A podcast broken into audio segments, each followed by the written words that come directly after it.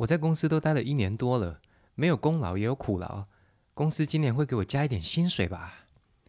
无论起跑点在哪里，我持续提高能力，有所表现，公司变好，我也会一起变好吧？各位听众，开工一季过去了，你们公司准备调整今年的薪资了吗？你是否开始已经回想自己有多少筹码可以兑现，还是谈判呢？欢迎收听 B 大的黑白观点。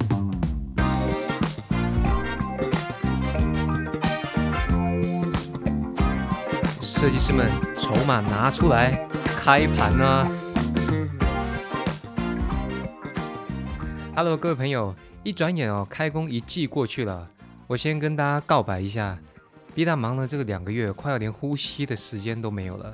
还好我熟练月之呼吸法，所以我现在还活着。不知道各位朋友，你们待的公司啊，无论是设计公司还是企业，或者您本人啊就是老板，你有没有一个常态的加薪时间呢？这个当然大家是都不一定的，不过基本上大概有几种比较适合的运作方式哈。那分别是以下几种，比如说一个年度它就有一个固定的调薪的月份。啊，那这样子的公司呢，整体营运啊运作会比较合理一点。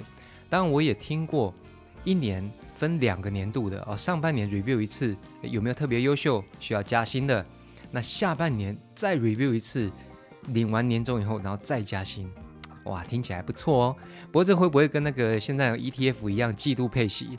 本来一年配一次，啊，变成一年配两次，变成一年配四次，它搞不好是。本来给你加两千好了，然后除以四，每一季给你加五百，哎，各位说不定哦。那么 B 大呢，有一些好朋友也碰过那一种哦，公司是完全依照老板的感觉啊，随机加薪的这一种情况，说真的比较不健康。当然有很多人认为这样很好啊，如果我表现很好或是超好的话，那老板不就随时随地都有调薪的可能？好，各位，那我们的频道就是两边的思考观点哦。这种个性的老板会不会也是三年给你不加薪呢？或者说一进公司，我靠，这个行政穿短裙哦，下个月变行政总监，月薪超过资深设计师啊？这种以心情直觉作为标准的，其实蛮有可能的吧？所以其实第三种啊，这种老板随感觉加薪的，B 大是最讨厌的。呃，我个人啊哈。好了，那我们来切入正题。最近呢，B 大去收集一些产业的讯息啊，无论是新闻网络，或者是说我们的呃我们自己圈子里面的财报也好，可以说是整个劳动市场、设计市场、资讯市场整体二零二二年哦都不太好。那当然有各种因素啊，比如说战争哦，或是最近的科技产品的推陈出新，其实市场已经过剩了，或是说科技跟未来在产业转变之间。目前呢，消费者保持观望，我们都不知道。那还有一个更明显的，就是国际的原材料飙涨啊。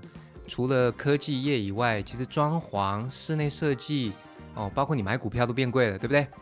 那基本上第一季啊，整个工作市场没什么利多的消息啊。但是啊，但是 B 大却有听到有一些产业因为要留习人才而寄出加薪的传言哦。那当然，包括大家可以上网去看看啊，目前听到的，呃，比如说海运吗？先不管你航海王套在哪里了，海运的需求量暴增哦，现在还是在排队嘛。那他们必须加薪巩固员工，这是有可能的。台湾的半导体护城河研发，我们仍然还是领先其他国家很多年了哈，所以我们必须要持续保留高阶人才。所以呢，这些，诶，虽然现在景气不是很看好。但是加薪的传言还是一直出来哦。那当然有可能是，比如说设计市场，我们的基本面需求降低了嘛。但是反而需要更多厉害的人持续创新啊，才能让这个产业活络嘛。那也有听过室内设计因为原材涨价，对不对？结果设计师自己从公司里面跳出来自己创业了，他打平了以前那些业主啊自己找公司行号的管销成本。一来一回之间，哎，设计师自己做还多赚呢，啊，当然这是以上一些产业的讯息跟我自己推论的啊。OK，那我们当然是希望这些加薪啊，或者说多赚的东西发生在各位听众朋友身上。所以，我们今天要讨论的最大主题就是，我们应该先表现再求加薪，还是先要求加薪再付出表现？哇，这个很严重的吧？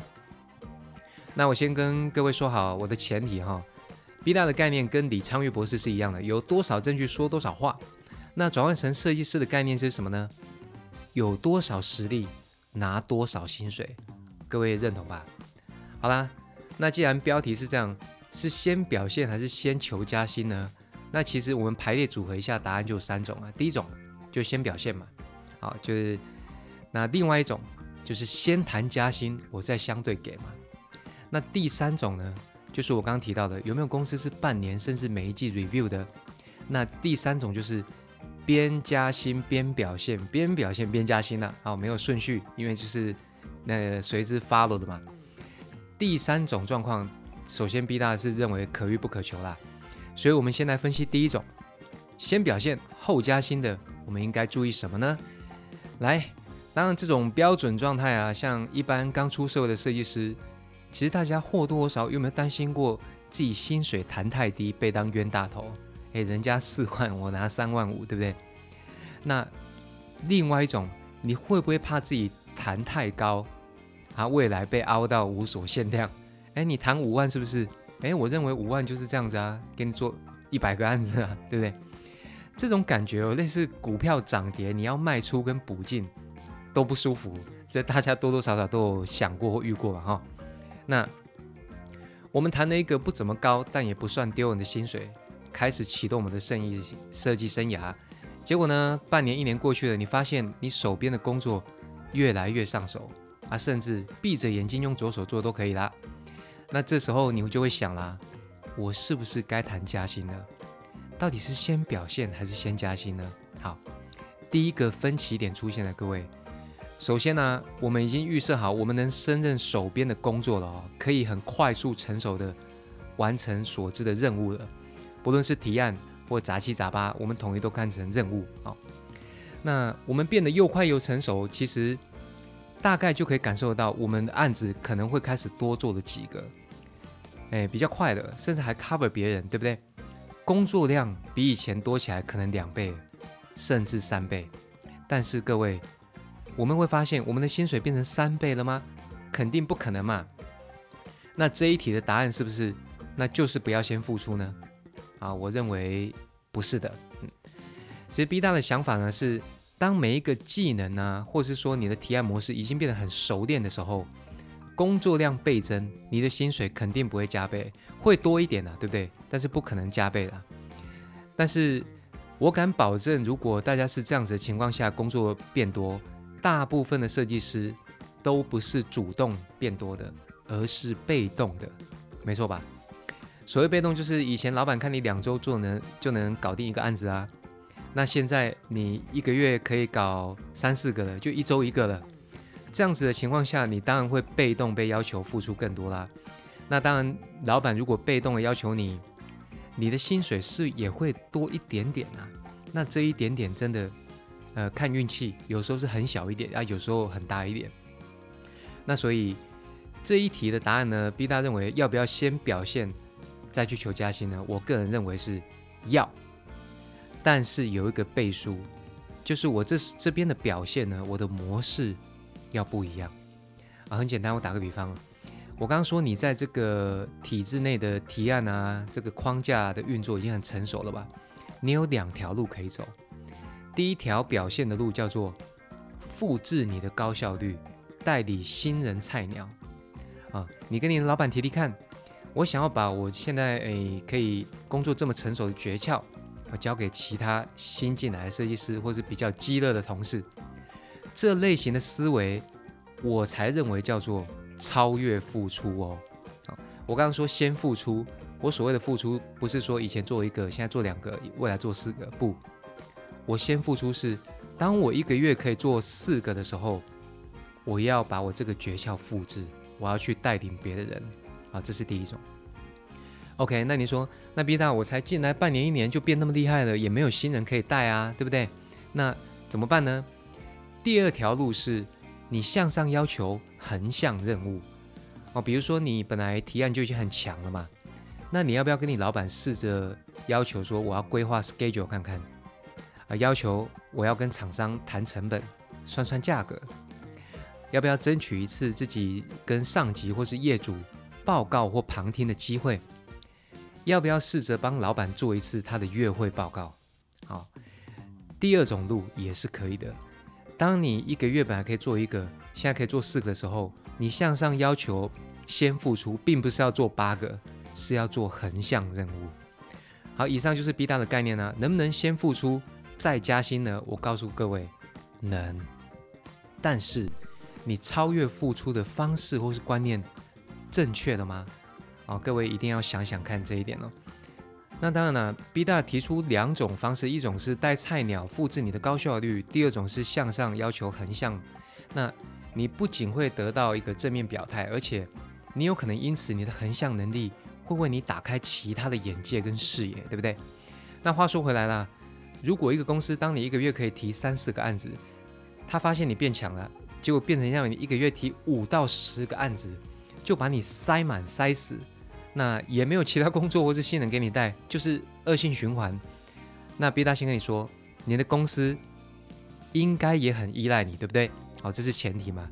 但是你的公司应该也生病了，所以当你碰到这种情况呢，你已经一个月做四个，还要你做八个，要你做十个，OK？直接第二种，先谈加薪再表现。好，前提已经说出来了。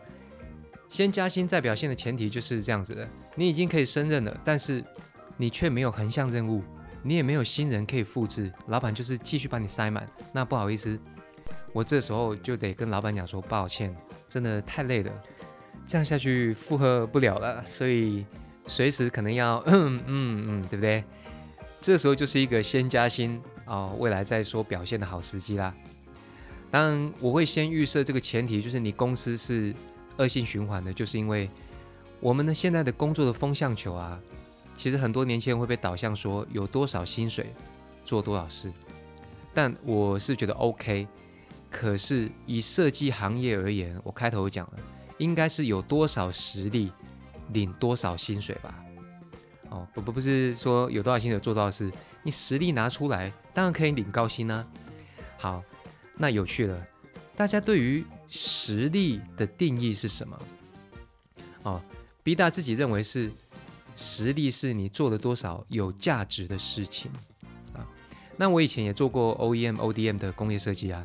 当时我印象深刻，我一个人可以做两到三个完整的 OEM 的案子，再加上 N 个 ODM 白牌的小改装案。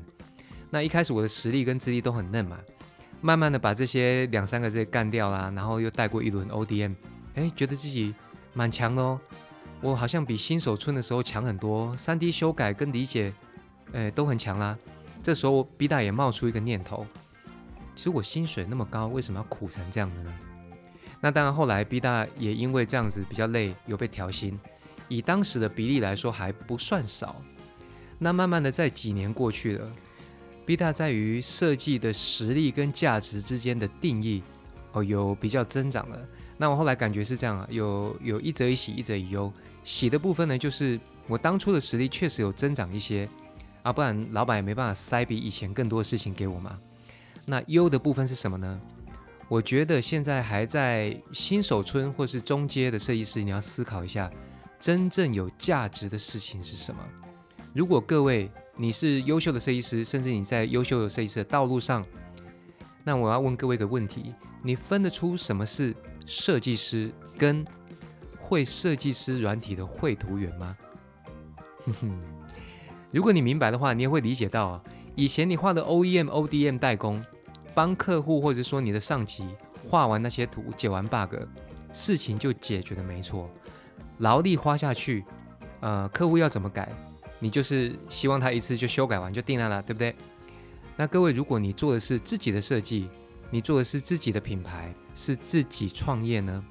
你会发现哦，你可能会花无限哦无上限的时间在提案，那也有可能一两天灵光乍现，一发过关，对不对？这两个之间的差异，大家都略有所感哦。那绕回来，如果我们要去先求加薪，再去表现这个逻辑。当你的公司是价值导向的话，其实这个方式有一点点暧昧模糊，对不对？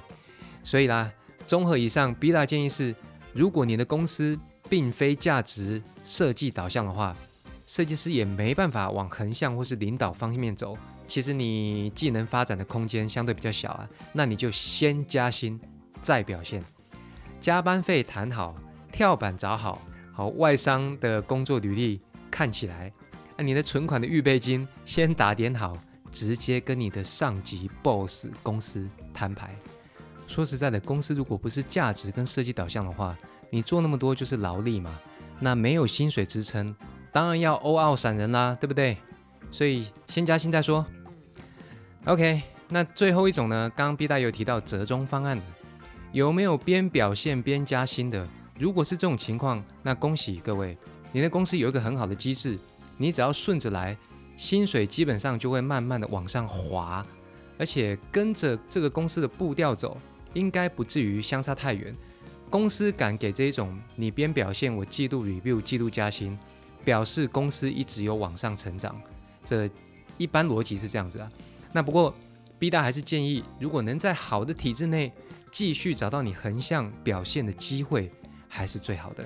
所以啦，就算公司最后没有把设计看得那么重，那我相信你也会是这个这种体制内里面的储备干部或是 leader 嘛。OK，好，三种所有综合起来呢，B 大的个人做法导向是在有前提的情况下先表现后加薪哦，是我最推崇的。OK，那前提是什么呢？我列几点给各位参考。前提是第一个，你的公司是有往品牌方向走的，是有往价值导向方向走的，公司的设计发展模式有往好的方向改的。好，第二种。你的上级跟老板是值得你信任的人，很重要啊。他值得信任吗？第三种，你要够相信自己的实力，你相信表现，别人一定看得到哦。各位不要自卑哦。有些设计师说啊，这么苦怎么样？这么自卑？你要够相信自己的实力，表现下去就没错了。第四种，不要跟别人比较，真正厉害的设计师绝对不是跟你比薪水的那一个。我讲过了，是看年薪的。他不会让你知道的。第五种，啊，多听 B 大的频道，多收集资讯跟养分，才能跟业界对干，对不对？好了，以上五点分享给大家，祝各位今年都可以持续成长，继续加薪。那么心情好坏呢？你自己决定。B 大的黑白观点，说哈。哎，B 大，那你说了那么多，那你被加薪了没有？嗯，我还在表现。